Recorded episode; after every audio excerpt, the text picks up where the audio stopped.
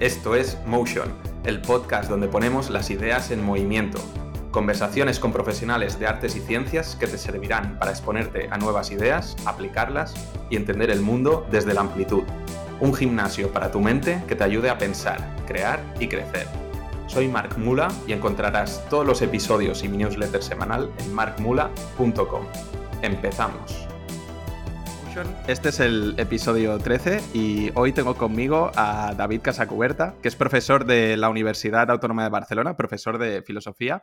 Además está en varios grupos de, investigación y también tiene muchas, muchas, muchas publicaciones que no podría mencionar aquí, eh, publicadas, en campos como la ética, eh, filosofía de la mente, filosofía de las ciencias cognitivas, temas también de inteligencia artificial, ética, estética, o sea, un montón de cosas que no me las puedo acabar. Si tú quieres añadir alguna más, David, lo haces ahora mismo, pero primero de todo, bienvenido.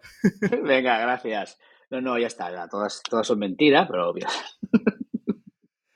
Yo quiero también añadir una cosa también a nivel personal, que me hace mucha ilusión tenerte aquí, David, porque David fue mi supervisor en el... Yo hice la carrera de filosofía, luego hice un máster de filosofía, te tuve como profesor y te tuve como supervisor de, de mi tesis final de máster y si hubiera hecho el doctorado, que estuve así a puntito, estuvimos ahí luchando por la beca, hubiera sido mi, director de tesis, así que me hace mucha ilusión tenerte hoy aquí. Era un trabajo estupendo, además, sobre filosofía de las artes marciales, pero bueno, le has, lo has sabido reconducir muy bien, o sea que ningún problema. A veces meto algo de, artes marciales. Ya he entrevistado a otras personas en, este podcast, ¿no? Para hacer estas relaciones un poco entre las artes marciales, ¿no? Los aprendizajes que sacas de, la práctica y un poco la, vida cotidiana, ¿no?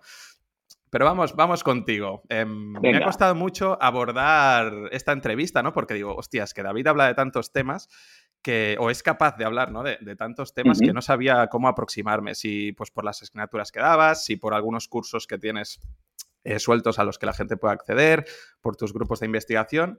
Y al final vi que el, año pasado justo publicaste un libro que trata de temas que creo que están muy conectados con, nuestra manera de relacionarnos hoy con la tecnología y que cualquier persona se, podrá identificar con ello. Así que tomaremos este libro como, excusa para ir saltando de, tema en tema, ¿vale? El libro es La era de Cassandra, una apología del no saber, ¿no? Que lo publicaste el año pasado.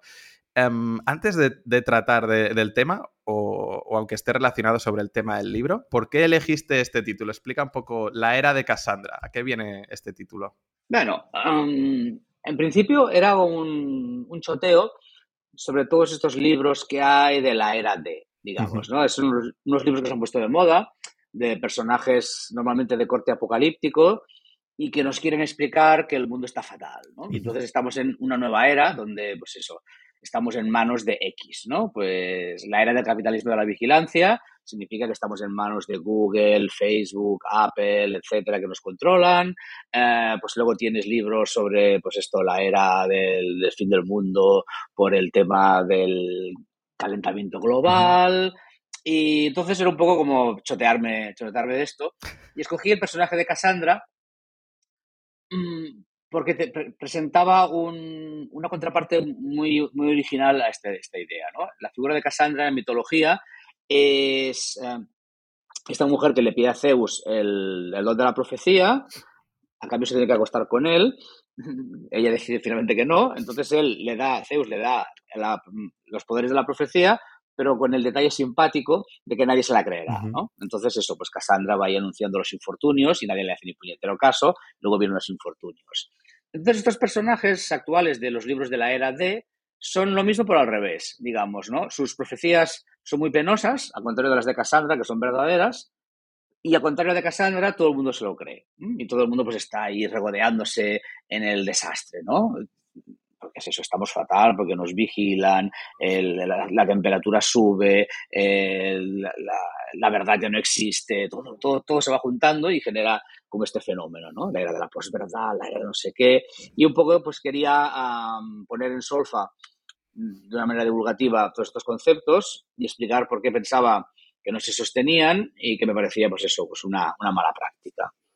O sea, que partes un poco de, un hartazgo, ¿no? De plan, oye, estoy, estoy harto de que, de que, la gente intente definir, pues eso, la época donde vivimos con, con, un solo concepto, ¿no? O con una simplificación. De, no sé si es gente que quiere, bueno, que se la recuerde, ¿no? Entonces yo bautizo esta era como la era del no sé qué, ¿no? Y así la, la gente me sigue y me recuerda a mí con, con, como el que bautizó esta era como esto y que se define por este problema, ¿no? De, como, de una manera como muy, muy simple, ¿no?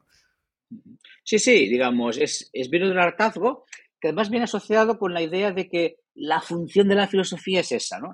La, función de la filosofía es capturar un determinado movimiento, situación y convertirla en el eje sobre lo que gira todo, ¿no? Y eso yo considero que es pésima filosofía, ah, no solo por los efectos estos ah, aterrorizantes que tienen, sino porque la filosofía, yo creo que es la función contraria. La función de la filosofía precisamente es abrirnos la mente a la complejidad del mundo en el que, estamos, ¿no? Y que cualquier intento de reducir el mundo a, pues esto, a, pues, pues eso, a Google nos controla o el cansancio del, del Bin Han, etcétera, ¿no? Que sea el concepto con el cual se explica todo, creo que es eso, es antifilosófico, ¿no? Entonces era un poquito también defender la filosofía contra estos abusos.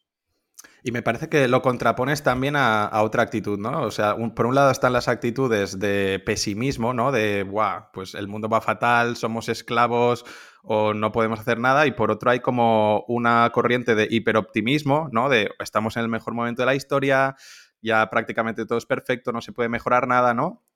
Y que es, pues todo solo puede ir a, mejor, a mejor, a mejor y estamos como, como muy bien, ¿no? Y hay estas dos visiones un poco, que pecan un poco de lo mismo, ¿no? Que es de simplificar. Sí, esta segunda corriente hiperoptimista acostumbra a ir asociada a pensamientos científicos, ¿no? Digamos, bueno, no científicos, sino cientistas, ¿no? Esta idea de que la ciencia lo explica todo, la ciencia es la única disciplina capaz de explicar las cosas y todo tiene que reducirse a conceptos científicos, ¿no? Entonces, a partir de aquí, pues eso, salen todas estas uh, utopías poshumanistas de, pues esto, todos seremos inmortales en el 2077, este pavo, el Ray Kurzweil, que hace predicciones así de, que casi, casi da la, fecha exacta, ¿no? El 14 de febrero de 2052 tendremos la vida eterna, ¿no? pues se sobra mucho por ahí todo el tema de las, bueno, luego también, luego hay una línea apocalíptica también, ¿eh? como la singularidad, las máquinas que nos dominarán, etcétera, ¿no? Pero en general, pues tiende a esta idea hiperoptimista y que también se construye desde la misma idea, ¿no? Hay un principio rector que lo explica todo, el cerebro, eh, pues esto, la psicología cognitiva, el, ADN, lo que sea, y una vez entendamos esto completamente, solucionaremos todos los problemas, ¿no? Cuando sepamos cómo funciona el cerebro exactamente, haremos una ética perfecta y entonces, pues eso, pues todo el mundo será feliz, comerá perdices, etcétera. Y es, ah, pues esto, pues también es simplificador. Entonces, entre, entre estas dos posturas, yo también lo que he entendido es que, o sea, nuestro problema al final un poco es esto, ¿no? El de, el de necesitar las certezas, ¿no? O de principios que lo puedan explicar todo. Entonces hay, pues, cierto tipo de personas que se sienten más atraídas hacia las profecías, vamos a decir, apocalípticas o del pesimismo, y personas que se sienten más atraídas hacia las del optimismo. La, la cuestión es que siempre buscamos que te dejen tranquilo, ¿no? Oye, tú explícame por qué van mal las cosas, pero dime, dime por qué, ¿no? O tú explícame por qué va bien el mundo, pero dime por qué. Y tanto con una como con otra te quedas tranquilo porque tienes una certeza, ¿no? Pero en realidad el mundo es más complejo que eso, ¿no? Mm, totalmente de acuerdo. Yo creo que ahora mismo el gran problema de nuestra época, si tuviera que hacer el libro La Era de... sería la era de las certezas, ¿no? Que tampoco es verdad, pero de todo. Pero en general sí, buscamos esto, ¿no? Yo quiero estar seguro, ¿no? Prefiero que me digas que el mundo se acabará por el... o los humanos se acabarán por la subida de la temperatura de la emergencia climática en tal fecha, a que me dejes con incertidumbre. Entonces prefiero, prefiero tener certezas, aunque sean malas, ¿no?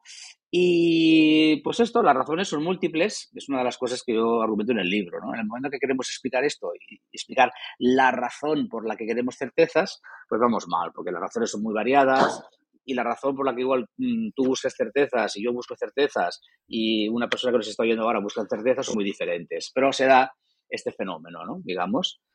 Y pues hay un poco mi propuesta alternativa, que es decir, no, no, pues sí es muy cómodo la incertidumbre. Y de hecho es, es mucho más realista mm, pensar que no sabemos las cosas y nos ayudará a tener un contacto mucho más íntimo con la realidad. En el momento en que tú crees que lo sabes todo y que tienes los principios para explicarlo todo, ya no estás abierto a novedades, ¿no? Ya no estás abierto a otras posibilidades de hacer las cosas y todo se convierte como muy rígido y muy aburrido. Así que en el fondo, esta incertidumbre y también defiendo que forma parte del, del pensamiento filosófico clásico, tanto oriental como occidental, este admitir, reconocer que la posición natural del ser humano es la incertidumbre. ¿Y tienes alguna, alguna perspectiva o alguna manera de verlo para que, digamos, en cierta manera suponga un poco más aliviante? Porque sí que me da la sensación, ¿no? De que cuando tú intentas vivir en este no saber o no naturalizarlo, tu primera reacción es la de un poco una fricción, ¿no? Porque, ostras, no puedo tener la certeza de nada, ¿no? Mm, yo lo que quiero es agarrarme a alguna verdad. Entonces, como que te notas un poco desprotegido, ¿no? Entonces, ¿hay alguna manera para no estar en estrés perpetuo o en angustia perpetua por, por no tener ninguna certeza y aceptarlo así más naturalmente? Bueno, mi, vía es la meditación, digamos. Yo creo que a través de la meditación uno se hace, mm, se acostumbra a este, a este no saber, ¿no? Digamos, el hecho de estar ahí simplemente observando qué pasa por la cabeza y descubrir el caos perpetuo que en nuestra mente, ¿no? Estas ideas que van saltando de una a otra. Ah, uy, a ver si he dejado el gas encendido, tenía que levantarme, no, que estoy meditando, a lo mejor, ¿sabes? Y esta tarde, que, hasta esta tarde tengo la reunión aquella con no sé quién, etcétera, ay, igual me tenía que levantar, no, no, no, tengo que seguir, que hay que meditar, que muera, Entonces, consigues es tomarte eh, en serio mucho menos, ¿no? Aquel famoso principio de no te creas todo lo que piensas, ¿no? Es un poco, a través de esa actividad, entonces uno se da cuenta que realmente no necesitas esas certidumbres, ¿no? Que realmente es una cosa que viene impuesta desde fuera, esta necesidad de este supuesto saber, ¿no? Esta idea que mm, las tecnologías digitales han potenciado más aún, ¿no? Si antes tenías que esperarte a que saliera el periódico, ahora pasa algo, puedes ir automáticamente a las diferentes redes sociales a ver qué pasa, entrar en el diario que se actualiza continuamente. Y hay esa, esa falsa sensación ah, de que estamos realmente entendiendo el mundo, que tenemos información continuada, cuando en realidad no es así. Entonces, cuando más rápido nos demos cuenta que el estado natural es la incertidumbre, más cómodo nos encontraremos y veremos que, no pasa nada por no saber, que de hecho es mucho más cómodo. Y a mí me, gusta porque abogas por, porque esta postura de intentar simplificar, o sea, o, querer simplificar intencionadamente, em, como que podemos caer todos, ¿no? Porque a veces también me encuentro con, con personas o, no sé, referentes que, que bueno, que hablan de esto, ¿no? De que la gente tiende a simplificar demasiado, a buscar principios reduccionistas, pero como si fuera cosa que le pasan a otros, ¿no? Y cuando la gente lo lee o lo escucha, también piensa, sí, sí, eso es en lo que caen los otros, ¿no? Y yo, y yo no caigo en eso, ¿no? Y me gusta porque tú lo explicas, ¿no? Pero en realidad tú dices, no, no, que a mí también me pasa o me pasará y probablemente sin darme cuenta, y bueno, ya a mí también, y aunque seamos conscientes de esto, probablemente nos siga pasando, ¿no? Y de no, me gusta esta, esta idea de no o sea, de ser consciente de ello, pero tampoco querer, querer ponerse un paso por encima de los demás, ¿no? Y pensar que a ti no te va a pasar y que es una cosa que solo pasa al resto, ¿no? Que es, algo natural al ser humano y que en algún momento vamos a tender a querer sobresimplificar cosas desde cuando nos planteemos cosas súper complejas o vamos en nuestro día a día hablando con familiares, con amigos o, en el trabajo, ¿no? Exactamente. Eso de Descartes lo captura muy bien. Hay un momento, creo que esas meditaciones, donde habla, ¿no? Pues la gente quiere ser más guapo, quiere ser más fuerte, ser más inteligente, pero nadie quiere tener más sentido común, dice él. ¿no? Todo el mundo piensa que tiene sentido común y en realidad no, pero tú no verás a nadie que, diga, me gustaría ser una persona más, más razonable y tener más sentido común, pero es el, gran, es el gran problema que tenemos, ¿no? Y lo bonito de la actitud socrática es que la actitud socrática es siempre una persona. Sócrates no, no dice, eh, no sabéis nada, dice, solo sé que no sé nada, digamos, ¿no? Esa es la actitud de salida, partir de uno mismo, ¿no? Por eso la, meditación tiene ese punto interesante, es un proceso individual, ¿no? Es ver el error en los demás, sino verlo en, uno mismo. Y a veces los cursos estos de pensamiento crítico eh, y de descubrir falacias pueden tender hacia ahí, ¿no? Digamos, de explicar. La idea de buscar los errores en los demás puede acabar generando esa sensación de elitismo, que en, filosofía es como muy importante. ¿no? Eh, y de hecho es lo que la gente espera, ¿no? Eh, pues volvamos al, al amigo Vinchu Han, ¿no? La manera que se le vende, ¿no? El, el, ¿Cómo lo dice? El país, el, el filósofo el filósofo coreano que piensa desde Berlín. Pues el de la gente no pensara, ¿no? Él, piensa, ¿no? Los filósofos piensan, uh, uh, piensan, piensan. Y entonces automáticamente se genera este, esta veneración por el filósofo, el filósofo que te viene a explicar la verdad, ¿no? Viene el Bin Han y te explica estamos en la era del cansancio. Viene el Vinchulhan y te explica por qué son malas las redes sociales y tenemos que usar gramolas, ¿no? viene el Vinchulhan y te explica por qué no hay rituales, ¿no? Y dices, hay rituales a pasa que tú no te enteras, porque estás todo el día pensando. y pues eso, ¿no? Entonces, en cambio, esta actitud más de encontrarse con uno mismo, ¿no? Creo que decía Pascal también, ¿no? Todos los problemas de la humanidad vienen porque no sabemos estar sentados solos en una habitación, ¿no? es un poco eso de estar sentado solo en una habitación y de repente descubrir que somos un, hervidero de incertidumbres, de, topicazos y de errores, pues es de lo más sano que hay. Pero debe ser eso, debe ser una actitud interna, ¿no? Personalizada. No, pero, o sea, aunque al principio te preguntara, ¿no? Que, que, la primera reacción quizás es como una fricción, ¿no? Ante las incertezas, pero que luego cuando cuando va pasando el tiempo sí que lo ves como una postura como mucho más sana y, en el fondo estás como mucho más relajado, ¿no? Porque a mí también se me ocurre que tú como persona en tu día a día te quitas un poco la necesidad de, ser validado constantemente o de buscar la validación de los demás, ¿no? Y de, de estar dispuesto a decir, bueno, pues no lo sé, o esto es demasiado complejo para poderlo explicar por tal, ¿no? Y, te quedas más tranquilo que, si tienes que hacer el esfuerzo por defender tu tesis, ¿no? Hasta, la muerte, hasta las últimas consecuencias, eso realmente es como muy tenso y muy, muy peligroso porque cuando, ¿no? Cuando ves que se te empieza a romper el castillo, entonces sí que te encuentras mal realmente.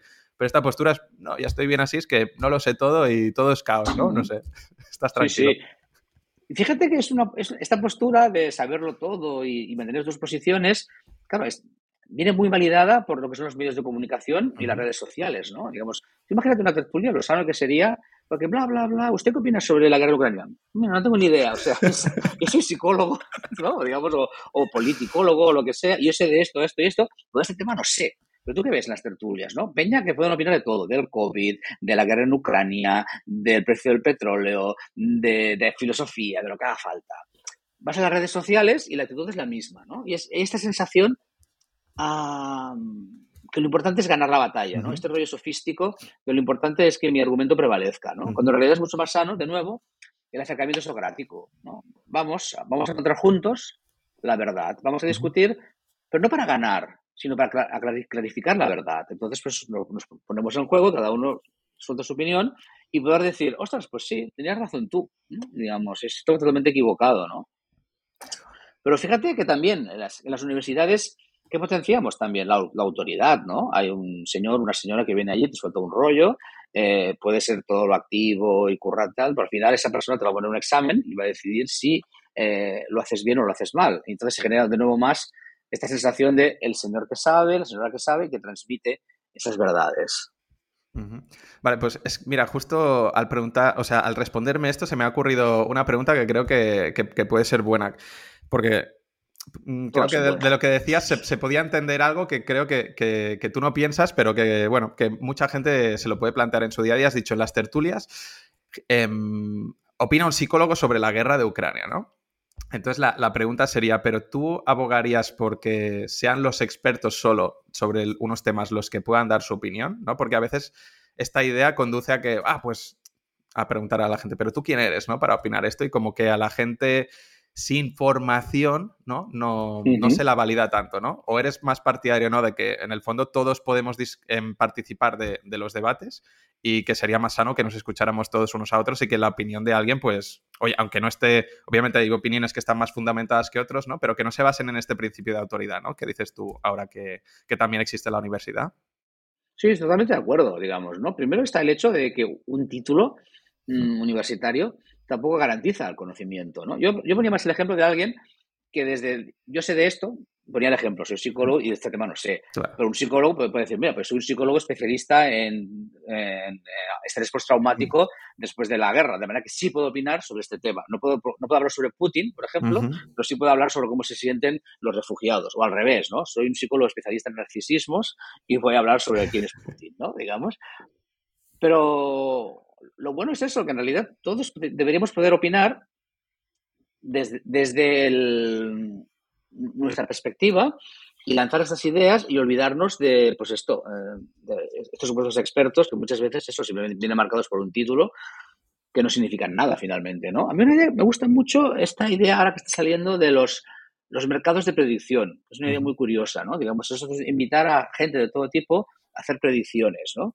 y, registrarlas y ver quién acierta y quién no acierta y a partir de ahí pues tener un pool de expertos, porque es eso, un, un señor que trabaje en la construcción o una taxista puede tener una intuición mm, mucho más potente sobre cuándo se acabará la guerra que un experto que se ha leído todos los eh, discursos de Putin, ¿no? Digamos, porque a veces eh, ser experto unidireccional en un tema te puede impedir ver otras perspectivas. Entonces yo creo que ahí mm, es muy sano esto. Pero siempre eso, siempre desde la incertidumbre, ¿no? Y poder decir, no, de este tema no, no sé qué opinar porque no, no tengo datos realmente, ¿no? Eso... Pero, o sea, que yo decir, pues mira, tienes estos datos, haz una predicción, a mí me parece que es una idea muy sanota. Sí, sí, es, recuerdo, o sea, ahora no recuerdo la fuente, ¿no? Pero que sí que está estudiado que mm, curiosamente los expertos sobre un tema que se equivocan más que los no expertos, ¿no? No sé por qué pasa, si es que profundizan tanto que, se terminan olvidando de algunas variables o, que han, han, reforzado tanto su tesis, ¿no? Porque son expertos y son una autoridad que tienen que analizarlo todos sobre su prisma, no sé la razón seguro, pero sí que está estudiado que los, los muy, muy, muy expertos como que se equivocan mucho las predicciones, ¿no? Sí, así. Había este libro clásico del Suroweki, de La sabiduría de las multitudes, donde argumenta él, pone estos ejemplos clásicos, ¿no? Pues tú, enseñas una, jarra llena de monedas y tienes un matemático, por ejemplo, que calcule el área del bote, no sé qué, y diga cuántas monedas hay, o 50 personas que hagan su, su, wild guess sobre cuántas monedas hay. Y el grupo de personas tal, haces la media de lo que proponen, siempre gana el experto, ¿no? Porque el experto siempre tendrá un sesgo, ¿no? O en películas, por ejemplo. Yo prefiero ver la, la puntuación de la gente en el Rotten Tomatoes de una película que un experto, porque ese experto pues está, yo qué sé, por ejemplo, típico, ¿no? El Woody Allen saca una película, oh, es maravillosa. Fíjate que Woody Allen tiene que hacer películas maravillosas, ¿no? Y dices, oye, perdona, Vicky Cristina Barcelona es una película maravillosa, no En cambio, eso, pues tú miras el Rotten Tomatoes o el Internet Movie Database y ves las puntuaciones de la gente, y es mucho más fiable, porque hay gente de todos gustos que finalmente es mucho más fácil que te, adaptes a la opinión general de mucha gente a que un experto concreto, pues que tendrá sus sesgos, sus manías. Y luego también, otra cosa, los expertos, las expertas, tienen que vender su expertise, entonces tienen que producir cosas raras. Entonces tienen que decir, una película que le gusta a todo el mundo tiene que decir que es una mierda, y una película que no le gusta a nadie te dice que es maravillosa para demostrar que sabe más. Y eso, pues claro, afortunadamente los, la gente normal y corriente no, no necesitamos hacer esas cosas, y podemos decir lo que opinamos y ya está. Entonces, más que, por ejemplo, para, para ligarlo con otra pregunta, más que expertos, no sé si buscamos referentes, es decir, en esta, en esta época, digamos, que, has bautizado como, como Cassandra, irónicamente, pero donde buscamos respuestas simples, o sea, el mecanismo funcionaría que nos encantan, no sé, las malas noticias o nos encanta descubrir problemas y entonces viene el experto o el referente un poco a salvarnos y lo que queremos es, pues eso, que esa persona nos dé las respuestas, ya sea una persona o una corriente, ¿eh? que pues ahora la, respuesta es el mindfulness o la meditación, ahora la respuesta es el estoicismo moderno, ahora es pues Nassim Taleb o, Jordan Peterson, ¿no? Viene como un referente a, a darnos todas estas respuestas, ¿no? Es un poco la época que estamos viviendo. Sí, pero fíjate que eso es, lo, más antifilosófico que puede haber, ¿no? Digamos, esto de, Yo creo que es una cosa que nos habíamos quitado encima en el, finales del 20 y tal, y ahora vuelve, ¿no? Digamos, otra vez aparece el, el filósofo, además son filósofos, ¿no? Que es una pena porque eso, a mí me gusta la filosofía, ¿no? Evidentemente doy clases, además, pues eso, me encanta. Y entonces la imagen que estamos dando del filósofo y de la filósofa es totalmente erróneo, ¿no? Porque esa no es la función. La función del filósofo no es darte certezas con un rollo. La función del filósofo es hacerte cuestionar la realidad, es hacerte preguntas, ¿no? Y entonces eso, tenemos pues esto, el Peterson, el Vinci Han, Nassim Taleb, pobre a pesar suyo, porque precisamente lo que vende es todo lo contrario, digamos, el ser, crítico, el principio precaucionario, todo esto, de repente los convierten en gurús, entonces dicen cosas y hay que seguirles eh, la propuesta, etcétera. Y esto es como muy, muy, muy, muy problemático. Y espero que, espero que esta moda pase, porque es una distorsión de la figura filosófica. Ahora que lo mencionas de Taleb, sí, no sé si, o sea, el peligro no está tanto en Taleb, sino en los seguidores de Taleb, de Taleb los talebianos, que son, son los radicales. Sí, sí, sí, son, son, talibanes casi. Talibanes, sí, sí. Y por ejemplo, en esta corriente también que está, que está ahora muy en auge, sobre todo en entornos así eh, emprendedores, ¿no? Eh, del estoicismo moderno, que lo ha puesto de moda pues el Ryan Holiday con The Obstacle is the Way o, el, o el Máximo Pigliucci, que él ya es académico, ¿no? Pero que bueno, que se están haciendo muchos escritos así desde el entorno de Tim Ferris, ¿no? Y de, los referentes así de, Estados Unidos. ¿Crees que esto favorece al final la filosofía o la daña? ¿Cómo lo vives tú? Que se ponga de moda, por ejemplo, pues eso, una corriente como, como el estoicismo, una corriente clásica. Sí.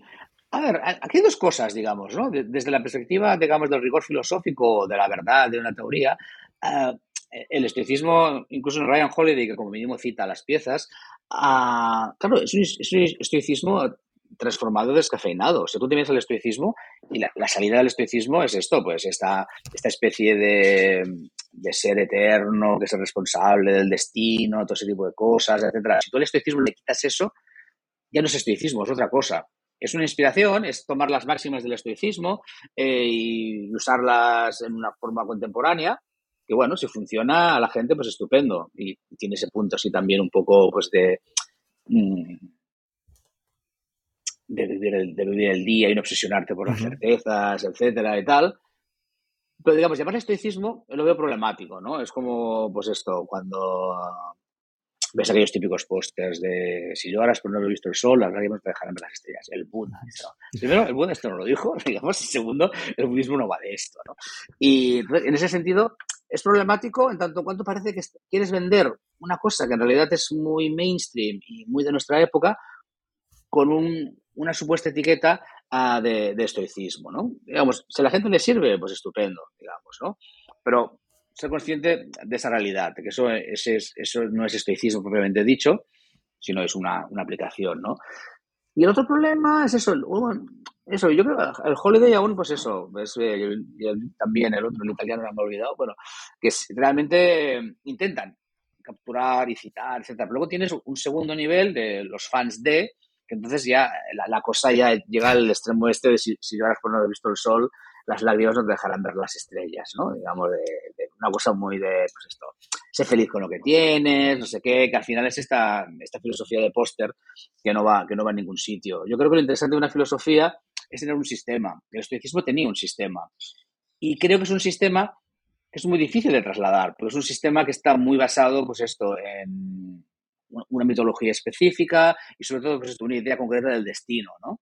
Si tú no compras esa idea de destino, buena parte del pensamiento filosófico, pues esto, de, pues de todos los estoicos habidos y por haber, eh, pierde, pierde un poco su sentido, ¿no? Y entonces al final pues se convierte en, una serie de recetas uh, fuera de lugar, que, lo puedes hacer con cualquiera, lo puedes hacer con Nietzsche, lo puedes hacer con Sartre, lo puedes hacer hasta con, con Wittgenstein, con quien quieras, pero es simplemente, de nuevo, es un argumento de autoridad, ¿no? Créete esto porque lo dicen los estoicos, ¿vale? Pero está totalmente sacado de contexto. Entonces, eso, la, si a la gente le sirve y a partir de aquí pues se animan y, se hacen estoicos de verdad, bueno, pues, pues, bien, estupendo, pero creo que se queda en una cosa como muy superficial, ¿no? Sí, yo creo que lo, veo un poco igual que tú. Es decir, que es, bueno, para mí, desde mi visión particular, que siempre es bienvenido que de, repente haya un interés por la filosofía, ¿no? Porque eso significa que más gente, quizá leyendo a Holiday o a otros, pues eh, acabará leyendo los clásicos, ¿no? Y bueno, tendrás más interés quizá en, en la filosofía pero sí que ves, bueno, que, muchas veces se acaba convirtiendo en, solo frases de Instagram, ¿no? O post de Instagram para, bueno, pues para poner con un paisaje y una frase fuera de contexto para, bueno, para, tener likes y, ya está, ¿no? O que se hace también una lectura muy anacrónica, ¿no? Es decir, no, no se pone todo el estoicismo, digamos, en su contexto histórico como corriente que da respuesta a una serie de problemas o una sociedad y a una economía, ¿no? Que ahora ya no existe. Y entonces, bueno, como que se cogen se cogen solo partes y se omiten otras, ¿no? Aunque por otro lado, o sea, siempre está lo bueno y lo malo, que por otro lado también es sano, ¿no? Porque te quedas con lo que a ti te funciona y lo vas mezclando pues con otras filosofías, otras corrientes que, ves que a ti te van bien y al final montas tu, no sé si montas tu sistema, si la gente, no sé si ni yo soy mismo, no sé si yo soy consciente del sistema que tengo, pero bueno, poco a poco lo vas construyendo de, manera inconsciente, ¿no? Con lo que te gusta de las lecturas que vas teniendo. No, este punto del modelo económico también es muy importante, ¿no? Yo en clase siempre pongo ese ejemplo, hay momentos en una carta Séneca donde dice, pues eso, viaja ligero. Yo, por ejemplo, cuando viajo solo llevo un baúl y dos esclavos. Bien. Practica el estoicismo, consigue dos esclavos, ¿no? Claro, entonces es un tipo de gente están acostumbrados a un tipo de vida dentro de un, un entorno determinado que es como, pues eso, tiene unas, unas condiciones históricas muy determinadas. Sí, sí. Bueno, claro que nos, nos podríamos a, poner a hablar aquí de estoicismo, que claro, la, la vida esta de contemplación, pues es, es, muy posible, pues eso, cuando tú no tienes que estar muy ocupado trabajando, ¿no? Es decir, que... Sí, sí, muy bien. Volviendo a, Volviendo al libro, eh, para, recuperar un poco el, hilo conductor, tú hablas de, algunos problemas ¿no? De, esta era en que todo se polariza o todo se da respuestas simples, y una de estas respuestas simples, ¿no? Tú le llamas cientismo, ¿no? Que es esta idea de que todo se puede explicar eh, con la ciencia, ¿no? Y tú dices que, está equivocado esto, ¿no? O que esto no es ciencia, que el cientismo no es ciencia. ¿Puedes explicar un poco las diferencias entonces? Sí, claro, digamos. Fíjate, la, la ciencia es simplemente esta idea de que tú puedes conocer el mundo a través de, a través de experimentos, desarrollar hipótesis que cada vez, en principio, se acercan más a la realidad o lo explican mejor o, consigues mejores resultados empíricos, etcétera. Pero se basa en esta idea ¿no? del, método científico. Entonces, la afirmación de que eh, solo la ciencia permite conocer el mundo no es, no es, una afirmación científica, es una afirmación filosófica, tan filosófica como Dios existe y creó el mundo en seis días, digamos, ¿no? Bueno, esto no es muy filosófico, borramos un estúpido velo, pero para entendernos, digamos, ¿no? Es una afirmación metafísica, es una afirmación sobre la realidad última y, tú no puedes hacer un experimento que demuestre que solo la ciencia explica las cosas y que las explica bien, ¿no? Es algo que se escapa. Entonces, el científico de verdad, la científica, son personas ah, pues humildes, que saben los límites de, sus teorías, etcétera, saben hasta dónde se pueden extender, son muy cuidadosos a la hora de decir si servirán para curar tal cosa o servirán para mejorar tal otra. En cambio, el cientista tiene esa actitud de bully prácticamente, de tú, si no hablas de ciencia, cállate porque solo la ciencia puede explicar las cosas. Y es una afirmación que se autocontradice, digamos, ¿no? Solo la ciencia explica las cosas. Es una afirmación que no es científica y por lo tanto pues, requiere de otro tipo de validación. Y en ese sentido, pues esa posición es tan aceptable como solo la religión explica las cosas, o solo los rituales explican las cosas, o solo la filosofía explica las cosas. Son posiciones filosóficas que han de dirimir con un tipo de argumentos que no son científicos. Entonces, esa es un poco como la primera crítica de salida. Y la segunda es eso, si finalmente solo la ciencia explica las cosas, estamos perdiendo todo un campo fascinante para entender la vida, como es el arte, por ejemplo, ¿no? Pues el hecho de que una buena novela explica cosas sobre la realidad humana que te ayuda a crecer como persona, o la filosofía, o los estoicos, por ejemplo, sin necesidad de dar argumentos científicos, pues yo creo que es algo muy positivo y negar eso es como muy problemático. Lo cual no significa entrar a la posición anticientífica, ¿eh? digamos, nada más lejos de la realidad. Yo me dedico a la filosofía de la ciencia, respeto mucho la ciencia, pero no el cientismo, digamos. Yo creo que es muy importante hacer esa distinción y entender que los cientistas no son científicos en realidad y le están haciendo un muy flaco favor a la ciencia tomando eh, esas posturas, ¿no? Digamos. Entonces son, esta gente que vemos continuamente en Internet, que están ahí en las redes sociales, que están esperando que digas algo sobre, pues eso, la magia, la... esto cómo se llama, la homeopatía, no sé qué, pasa todos al cuello, ¡ah, esto no es científico! Y dice, bueno, a ver, es que sí, evidentemente la homeopatía no es científica. Bueno, aparte que lo que se ve como homeopatía no es la teoría de la homeopatía. Pero decir, si a alguien eso pues le da, le anima y tal, etcétera, y hace que se sienta mejor con un efecto placebo, pues déjala en paz, chapas, hombre, digamos, ¿no?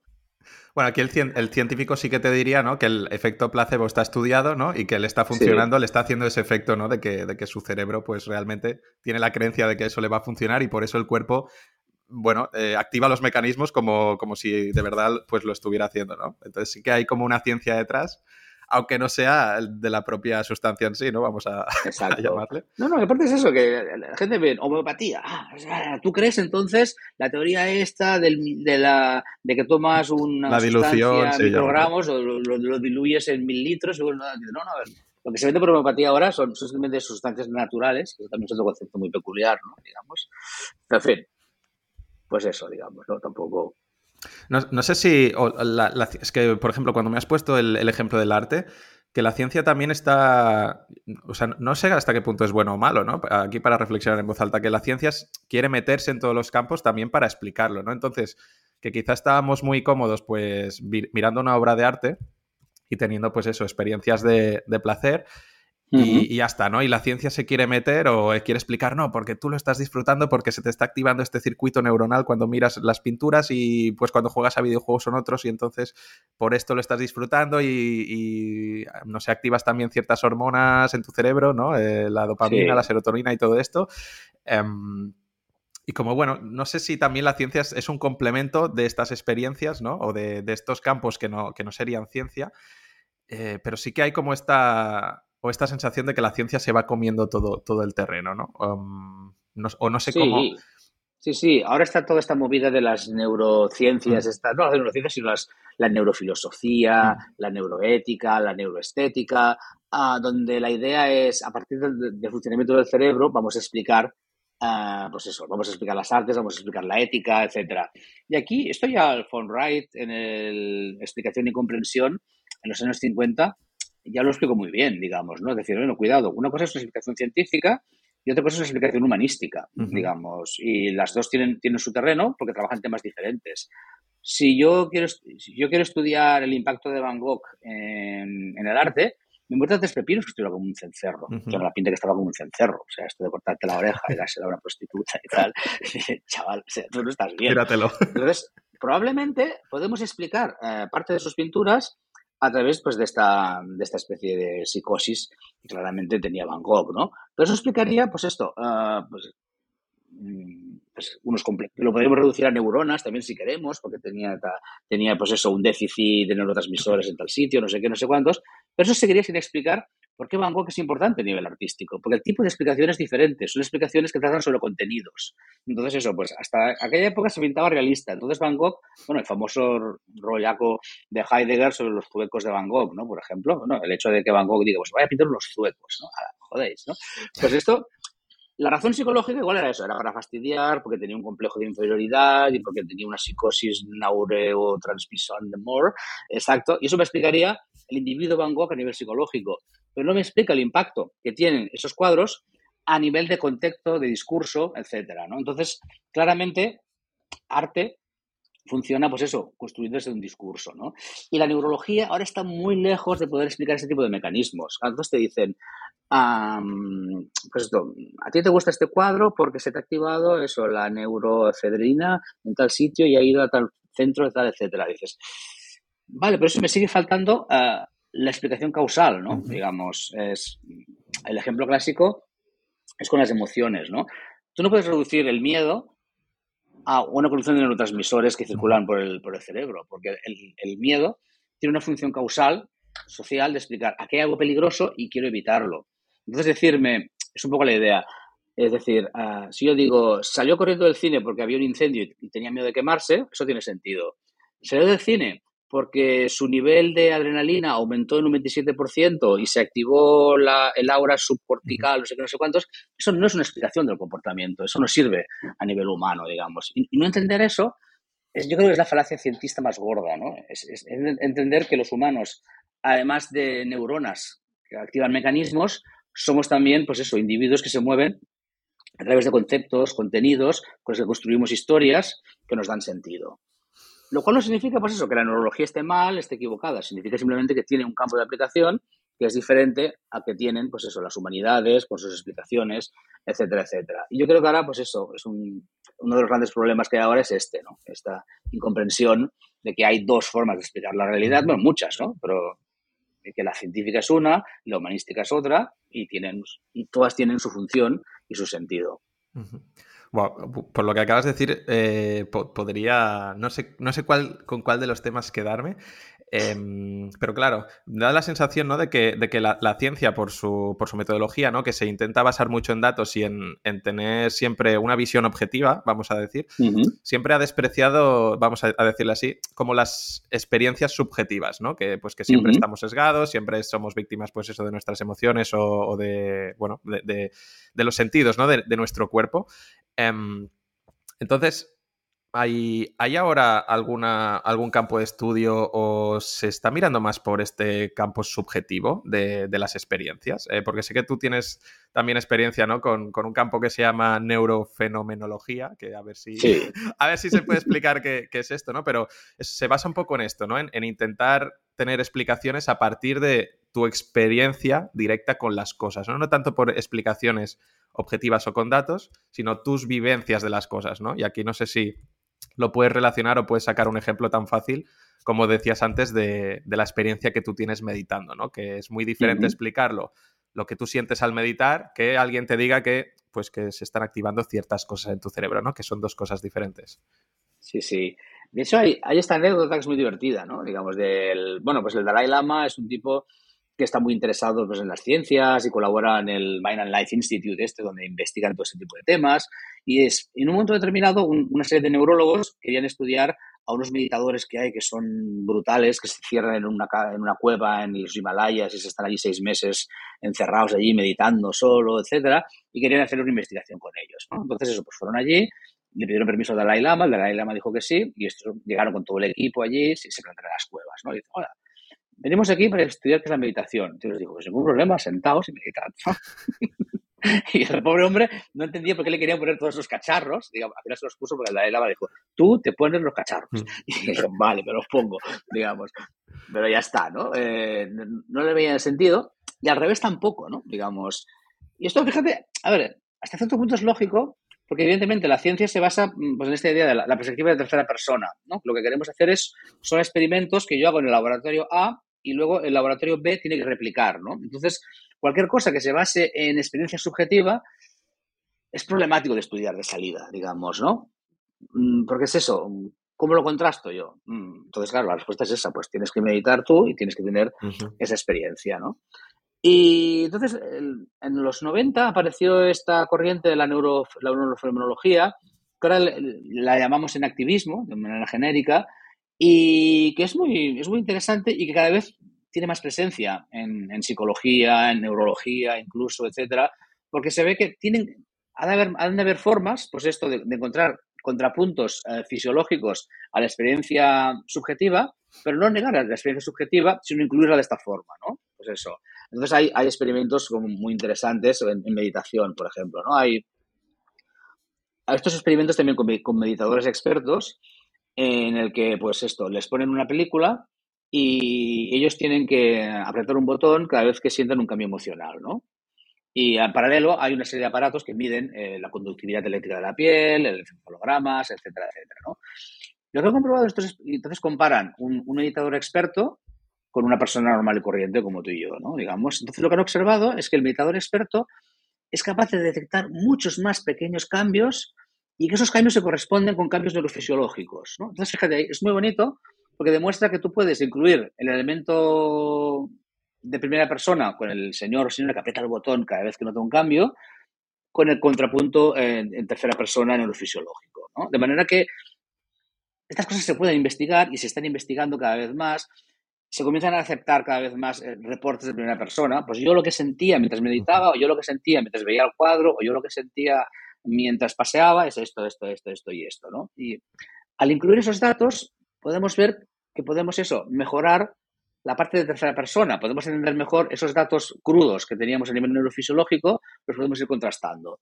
Es un poco un cambio, un, cambio de actitud, ¿no? En ese sentido, por ejemplo, el, conductismo pues hizo mucho daño en psicología, ¿no? Esta idea de que los contenidos de los estados mentales no eran científicos y solo, solo había que estudiar estímulo-respuesta, fíjate que marca mucha época. ¿eh?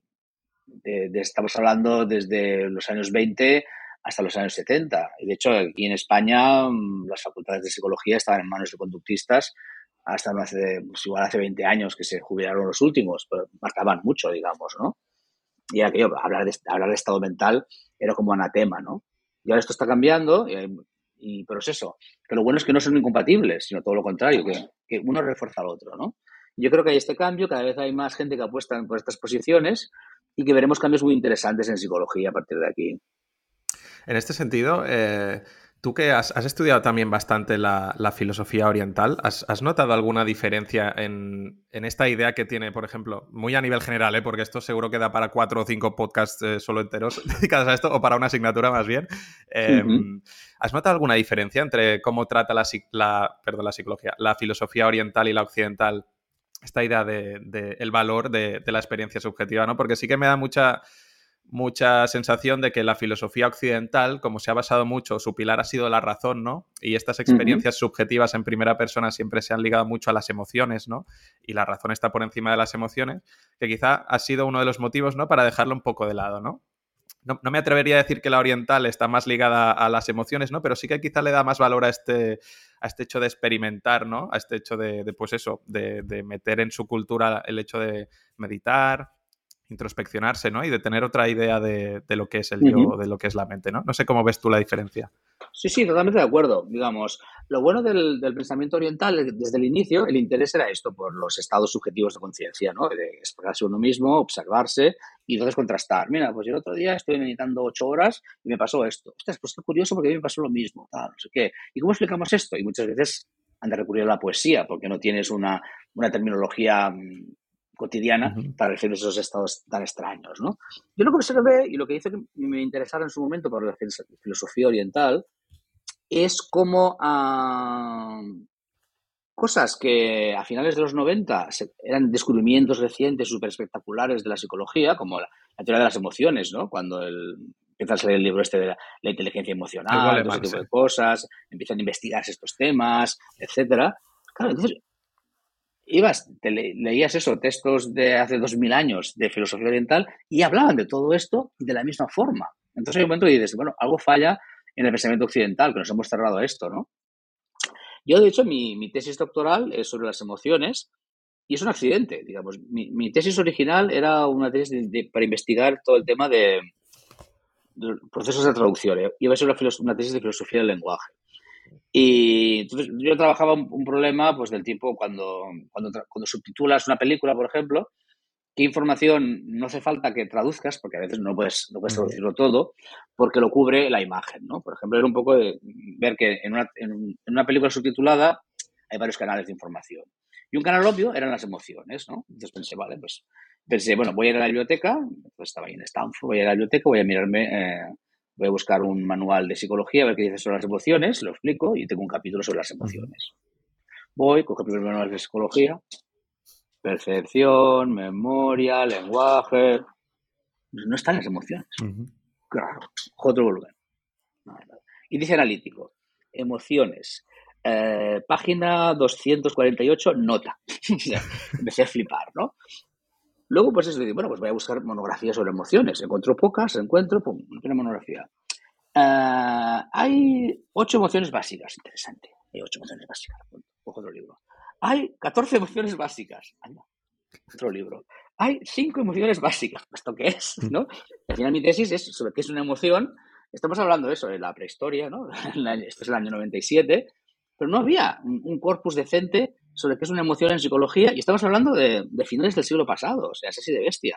Y, eso, digamos, en cambio tú te vas al pensamiento oriental y tienes tratados y tratados sobre qué son las emociones, cuántas emociones hay, cómo funcionan, cómo afectan las emociones, que tienen eso, 2.500 años, digamos, ¿no? Lo cual demuestra, pues esto, en el momento que tú decides solo observar aquello que es eh, objetivo, pues te estás perdiendo una serie de cosas, ¿no? Digamos. Entonces, la, el estudio de la emoción se reducía, lo poco que había eran teorías de corte más fisiológico, etcétera. Ahora sí hay un boom de las emociones, ¿no? Están estudiadas, se investigan, pero ¿por qué hemos cambiado esta perspectiva? Y hemos visto que para hablar de emociones, claro, el, el, comportamiento externo es insuficiente para establecer en qué emoción estás, ¿no? Y bueno, y se siguen haciendo investigaciones sobre emociones muy malas, digamos, ¿no? Porque, por ejemplo, se trabaja mucho para detectar emociones con caras que ponen actores. Pero las caras que ponen actores no son de las emociones, son de las codificaciones que hemos construido en el cine de cómo se siente una emoción. Entonces hay una diferencia muy importante entre una cara de susto y un actor poniendo cara de susto, digamos, ¿no? Y ahora, por ejemplo, pues eso, se están entrenando algoritmos de inteligencia artificial para reconocer emociones a partir de fotos de actores. Y dice, así no vais a reconocer emociones, vais a reconocer a la gente que finge emociones. Entonces es todo como muy, todavía muy, muy por desarrollar. Wow. Eh, en esto no había caído de, que, claro, las, las, cosas que vemos en el cine luego no. O sea, las situaciones sí, obviamente que tú tienes claro que no se corresponden a la realidad, ¿no? Pero que claro, las emociones que, ellos, ¿no? Ellos fingen, pues que no se corresponden tampoco con, las, con las caras que tú harías en el día a día, pues eso, ante un susto, ante el terror o, no sé, ante un evento valiente, ¿no? Eh, y que también varían de cultura a cultura, ¿no? Supongo esto me imagino, no, he leído mucho, pero supongo que la, expresión emocional, pues depende de aquí o en Japón, pues no tiene nada que ver cómo se vive, pues el miedo o, la alegría, ¿no? Eh, la forma de manifestarla a nivel corporal es totalmente diferente. Mm. Pero lo bueno es que un japonés, por ejemplo, pues eso, ah, reconocerá una expresión de miedo occidental porque la ha visto en las películas y ha aprendido el código. O sea, es como muy curioso. Hemos, sin ser conscientes, hemos aprendido los códigos de expresar emociones a través del cine. Y eso, y podemos acabar, pues eso, fingiéndolos también, ¿no? Pero luego eso, la manera en que ellos expresarán sorpresa, la, eh, repugnancia, etcétera, etcétera, será muy diferente. Entonces ahí hay como un agujero muy importante de investigación. Oye, pues em, ligado con un tema que, está muy de moda, bueno, muy de moda, o que, se necesita, pues lo necesita casi todo el mundo, ¿no? Que es lo de dominar lo del arte de la persuasión, digamos, ¿no? Pues cualquier negocio necesita eh, persuadir a sus clientes para que le compren sus productos. Si quieres que tu pareja, tus amigos quieran eh, ir a ver la peli que a ti te interesa, pues tienes que, persuadirlos, ¿no? Al final todo el mundo tiene que persuadir. Y, me, viene bien que hayas sacado el tema de las emociones por esto, ¿no? Porque cuando se habla de persuasión, se hace una diferencia muy fuerte, al menos en, lo que es la, divulgación, ¿no? Entre emoción y razón, ¿no? Pues que tienes que persuadir a, las emociones, ¿no? Eh, y que luego ya se justificará eso con la razón. Y se hace como una distinción muy fuerte, como si fueran dos compartimentos separados en, el cerebro. ¿Eso tiene algún sentido ya hoy en día de, que esté tan, tan dualizado, emoción y razón? No tiene ningún sentido, digamos. Fíjate que las emociones son muy racionales y la razón es muy emocional, ¿no? yo siempre pongo el ejemplo este, ¿no? Tú vas paseando por la calle y vas a cruzar y viene un coche con la pastilla. Que apartas porque te asustas. ¿Eso es irracional? No. Pero lo, cuestión es eso, que las, emociones ah, son mucho más rápidas de, conocer el entorno, el contexto, de capturar datos de, forma más holística y, actuando de manera mucho más rápida. Y en ciertos momentos es verdad que una emoción eh, en, un entorno mm, en el que no, no, estamos habituados, es muy diferente al normal, las emociones se acostumbran a fallar, ¿no? Entonces ahí eso es importante la razón. Pero en el día a día las emociones son súper racionales, etcétera, y, funcionan, funcionan súper bien porque tienen esta capacidad holística de capturar el momento y, obtener una reacción muy básica, en, el sentido, en el sentido bueno de la palabra, ¿no? Una reacción que implica mm, tu esencia como persona, ¿no? Pues esto, fíjate, todas las emociones giran alrededor mm, de lo que nos mueve, ¿no? Digamos, de ahí soy la emoción. Y el, origen etimológico, ¿no? De la palabra. Exactamente. Y fíjate, pues esto, ¿no? Pues el miedo es aquello, uy, algo he de cambiar de lo que quería hacer porque hay algo que pone en riesgo mi supervivencia o mi integridad física, ¿no? Pues la alegría es señal de que las cosas van muy bien y puedo seguir. La tristeza es que algo fuerte ha pasado que me impacta y que y tiene todo el sentido del mundo, ¿no? Entonces esta distinción entre la razón, la emoción, eh, es, es, muy absurda y, y, muy antigua, pero son estas ideas que en su momento quedaron ahí de fondo. Es como el rollo del cerebro izquierdo y el cerebro derecho. Eso es una idea que igual tuvo un científico seis meses. Luego hicieron, o, dos años como mucho. Luego hicieron, unos, hicieron experimentos y se demostró que no funciona. pues la peña del marketing sigue. el otro día un anuncio con tu cerebro izquierdo y tu cerebro derecho. Y todo esto son, son pamplinas, digamos. Entonces son, son ideas que se repiten porque quedan bonitas y, y hacen pensar en esto como, de nuevo, en esta idea dicotómica, ¿no? De que puede afectar a la gente por la razón o por las emociones, ¿no? Pero son ideas que no se sostienen de, ninguna forma. Aunque a, pesar de ello, em, sí que es verdad que, por ejemplo, a la hora de persuadir, tú puedes persuadir a alguien, ¿no? Haciendo que se le despierten ciertas emociones o conectando emocionalmente sin necesidad de, de convencer a esa persona mediante, mediante argumentos, ¿no? Em, aquí quiero recordar que, tú también tienes un curso de, que se llama Cómo persuadir, que está en, en Coursera, que lo puede hacer cualquier, eh, cualquier persona, que lo haces junto a Jordi Baiverdú y, y Uriol Farrés, que son compañeros tuyos de, facultad. Que me acuerdo que hasta que se demuestre lo contrario es el mejor curso de persuasión del mundo, porque no se puede mostrar que no sea el mejor. Empezáis así el curso, que yo me acuerdo. Eh, y claro, ahí habláis ¿no? de, las diferencias entre persuasión ¿no? y argumentación y retórica, ¿no? que me parece que también es como muy, muy importante conocerlo hoy en día porque em, tú puedes, o sea, esta idea de que tú puedes persuadir a alguien con peores argumentos o con argumentos falaces, ¿no? O sea, o tú puedes tener una argumentación perfecta respecto a otra persona y que los argumentos de la otra persona sean muy inconsistentes, pero la otra persona es quien consigue persuadir al público, ¿no? De que, de que tiene la razón.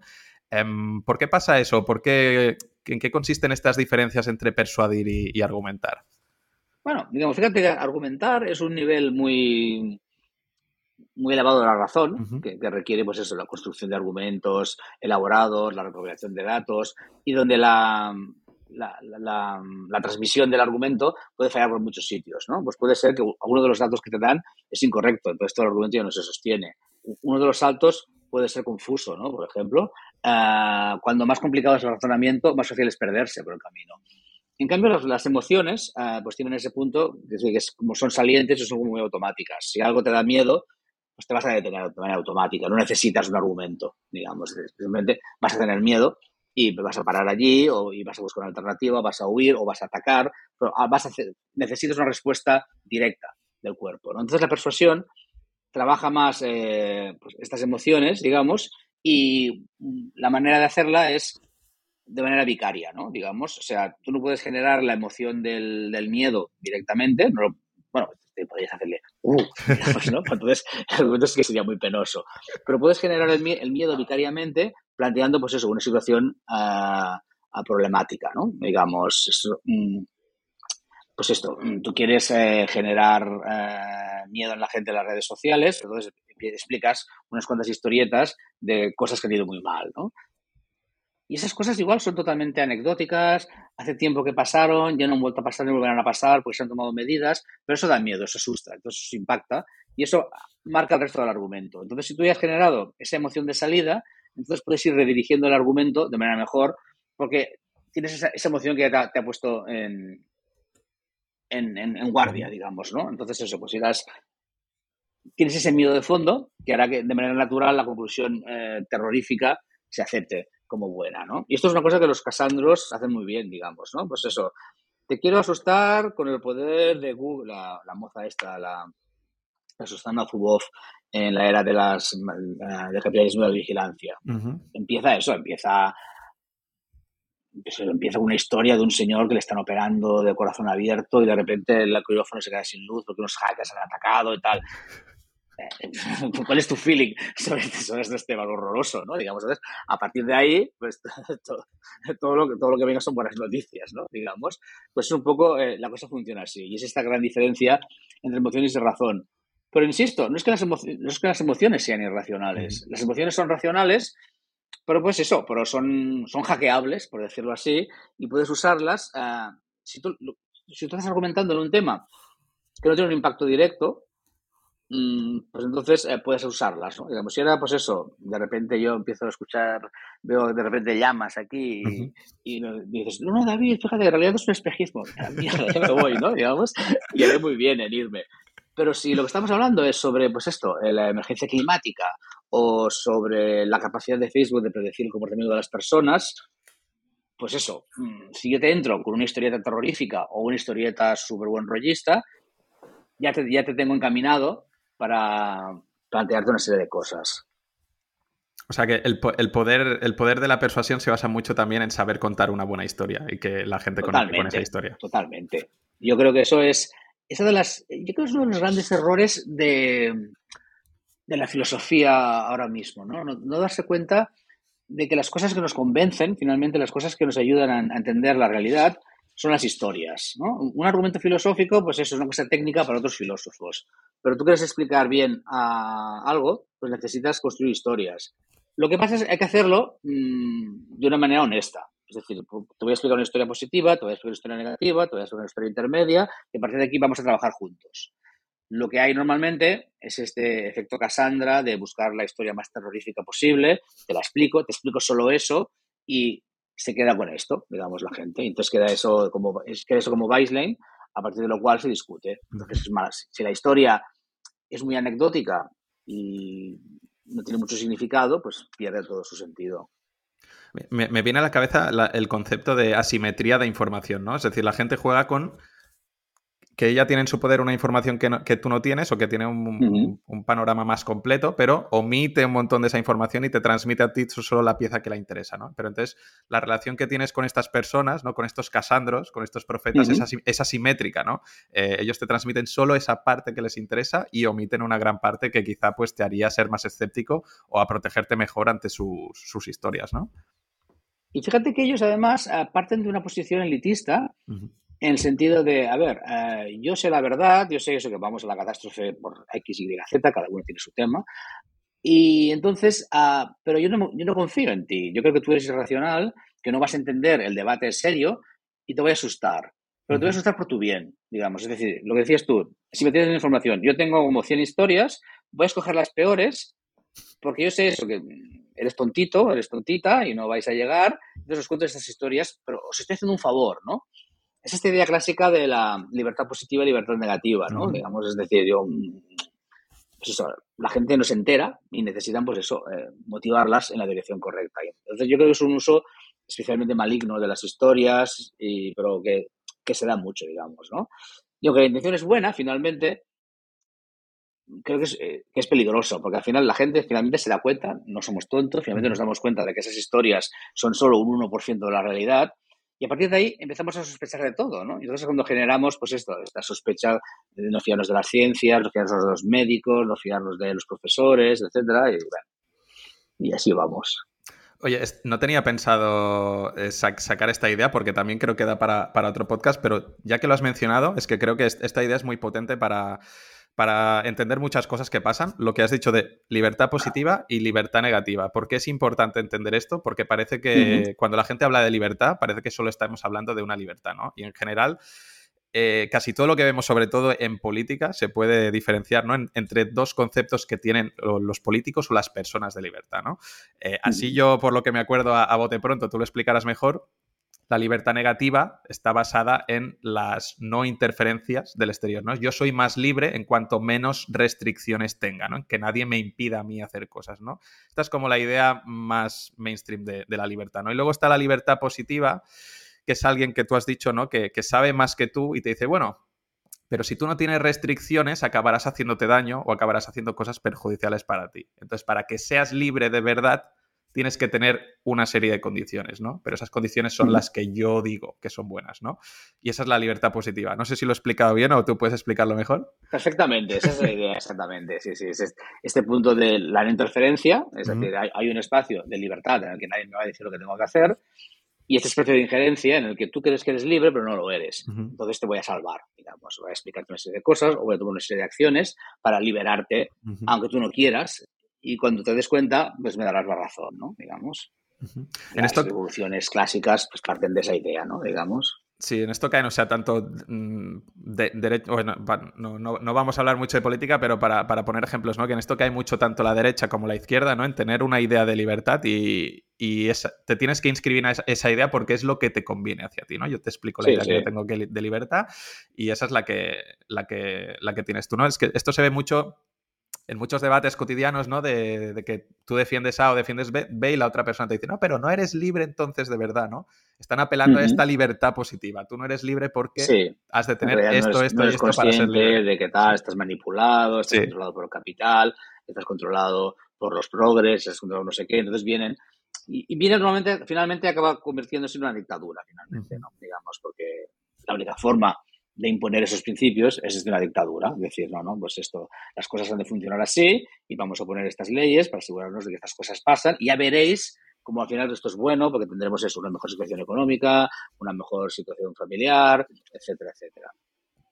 Y esto, bueno, o sea, esta idea la podemos definir también un poco como es, es un poco paternalista, ¿no? Que es uno de los temas que también sacas tú en, en, el libro que son propios de estos Casandros, como los defines y, que decías, ¿no? Que, tratan a la gente como si supiera menos que ellos, ¿no? Y les tiene que guiar, pues, con las historias que tienen especialmente seleccionadas eh, para que lo puedan entender porque no son suficientemente... La gente no es suficientemente adulta y madura para entender la, realidad, ¿no? Y por eso, pues, se la tenemos que explicar de, esta manera, ¿no? Como haciéndoles un favor o, manteniendo este elitismo intelectual, ¿no? Que, impera mucho. Si te fijas, el, todos estos libros de la era D, menos la mía, no, porque, porque, es irónico el título, aunque no lo dicen nunca, la premisa siempre es esta, ¿no? Es el rollo Matrix, el fondo, es de, tú crees que vives en esta sociedad, pero no, en realidad tú estás viviendo en una, en una, en una distopía chunga y te has enterado, pero no te preocupes, yo te lo voy a explicar, digamos, ¿no? Y además te lo voy a explicar muy clarito, con muchos ejemplos, etcétera, etcétera, para que no te pierdas, ¿no? Digamos, y entonces, y normalmente el personaje eh, viene vendido así, ¿no? Como el Vinci es el ejemplo más clásico, ¿no? Este es un gran pensador. Este piensa, tú no piensas, digamos, ¿no? Y sigue lo que dice el pensador, ¿no? Y esto, pues es lo que os decía, es la, la antifilosofía por excelencia. Esta, esta, metáfora, o sea, esta metáfora de Matrix está en, en, prácticamente, no solo en grupos sectarios, sino en casi, bueno, casi cualquier corriente que haya en la disciplina que haya. Ahí está, hay esta metáfora, ¿no? De pastilla roja, pastilla azul los despiertos y los dormidos, las ovejas y los lobos o los pastores, ¿no? Eh, y, tenemos tendencia siempre a pensar que nosotros estamos más despiertos de, que la media, ¿no? Y que los demás están más dormidos. Exactamente. y por eso me gusta lo que, lo que hemos dicho al principio, que tú, o sea, que tú dices que en algún momento todos, todos caeremos, ¿no? En estas, en estas trampas un poco y que tenemos que ser conscientes de ello. No sé si se puede evitar al 100% o ponernos la vacuna contra el, el casandrismo, pero, pero al menos ser conscientes y, y, eso, ¿no? De intentar ser mejores cada día. Sí, yo creo que es eso, es cada día pensar un poquito mejor, darnos cuenta todos los... Ah, hay una, hay una peñita que, eh, bueno, luego, luego al final, ahora la verdad, son muy, son muy fantasmas, pero el concepto es bonito, se llama, es un colectivo que se llama Less Wrong, ¿no? Menos, menos equivocados. Y ese punto es muy bonito, es decir, no, en lugar de cada vez pues, sé más, sino decir, cada vez intento ser, estar un poquito menos equivocado, ¿no? Luego es eso, eh, está lleno de conspiranoicos y cosas de estas raras, porque es un, sitio muy abierto entre todo el mundo. Pero concepto, es decir, voy a intentar cada día ser, estar un poquito menos confundido, digamos, ¿no? Y, detectarme a mí mismo, ¿no? En lugar de buscar, ir, buscando siempre los errores en los demás, ¿no? Que es la práctica que nos han animado en las redes sociales, ¿no? Aquello, alguien se ha equivocado en Internet. es decir, no, vamos a, todas las cosas equivocadas que he mantenido hasta ahora, etcétera, y a partir de aquí, pues hacer un un, pensamiento inductivo, ¿no? Pues si el, 99% de las cosas que pensaba ayer están malamente, probablemente el resto de cosas que estoy pensando también. Y estar siempre abierto, pues eso, a, cambiar de opinión sin ningún problema y, hacerlo de una manera colectiva, ¿no? buscando la información, discutiéndola y poniendo en juego la búsqueda final de la verdad, ¿no? Mm, la verdad que se basa en el, en el no saber, ¿no? En, en estar cómodo en este entorno de caos, ¿no? Sí, sí, sí lo de less wrong también se podría decir, pues, como ser menos ignorante cada vez, ¿no? En vez de cada vez quiero saber más cosas, o bueno, en el fondo sí que vas sabiendo más cosas, pero el chip es eh, ir siendo menos ignorante cada día que pasa, ¿no? Pero bueno. Menos, y, darte cuenta de, todos tus fallos de, razonamiento, de comprensión, etcétera.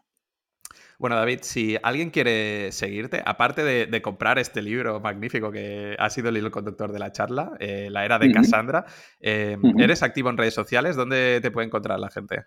En Twitter, como de Casa Cuberta, me pueden encontrar por allí. Y bueno, ahora estoy un, un mes parado porque es la locura, cosas burocráticas de la universidad, pero ahora lo, voy recuperando. Y bueno, si quien me siga verá que soy muy tranquilote, que no estoy ahí buscando greñas y, metiéndome con nadie, sino reenvío cosas. Ahora me interesa mucho todo el tema de la inteligencia artificial y la ética, y subo cosas sobre estas, pero también puedo subir pero básicamente es un podcast, un podcast, perdón, un, un, un tuit de filosofía. Yo voy subiendo cosas de filosofía. Muy bien, bueno, pues mm, creo que han salido varios temas. Nos hemos dejado algunos temas en el tintero que tenía muchas ganas de hablar, pero es que como das tanto de sí, David, eh, ya, hemos tratado un montón. Pero bueno, la, idea es esta, ¿no? De, de, de, El hilo conductor ha sido este, ¿no? De intentar darnos cuenta de que vivimos en, en un mundo muy polarizado y que la gente va a tender a dar respuestas simples y reduccionistas, pero que nosotros también vamos a caer en esto en algún momento, entonces al menos de ser conscientes de, ello. Y me gusta mucho esta actitud sobre todo de, bueno, de admitirse ignorante o de, de admitirse en el no saber y que no pasa nada, ¿no? En vez de verlo como algo friccionante, pues que en, realidad es algo más liberador y, que no te está obligando siempre a defender tus posturas como, como, a toda costa, ¿no? Y que es mucho más sano y te ayuda también no solo a relacionarte mejor contigo mismo, que te quedas más tranquilo, sino con los demás, ¿no? Porque te ahorra como muchos malos rollos y, estar discutiendo por cosas absurdas. Pues sí, sí, totalmente de acuerdo. Yo creo que lo has, clavado. Oye, pues muchísimas gracias por venir. Espero que lo hayas pasado bien. Lo pasó genial. Ha sido una, una charla de, de colegas, la estupenda. Perfecto. Oye, pues nada, un abrazo David y, Venga. y, bueno, aquí tienes una casa para si quieres volver, pues aquí encantado. Yo me ha encantado. Cuando si te ocurre algo, pues ya sabes dónde estoy también. Venga, pues hasta luego. Venga, un saludo a todo el mundo y hasta la próxima. Chao.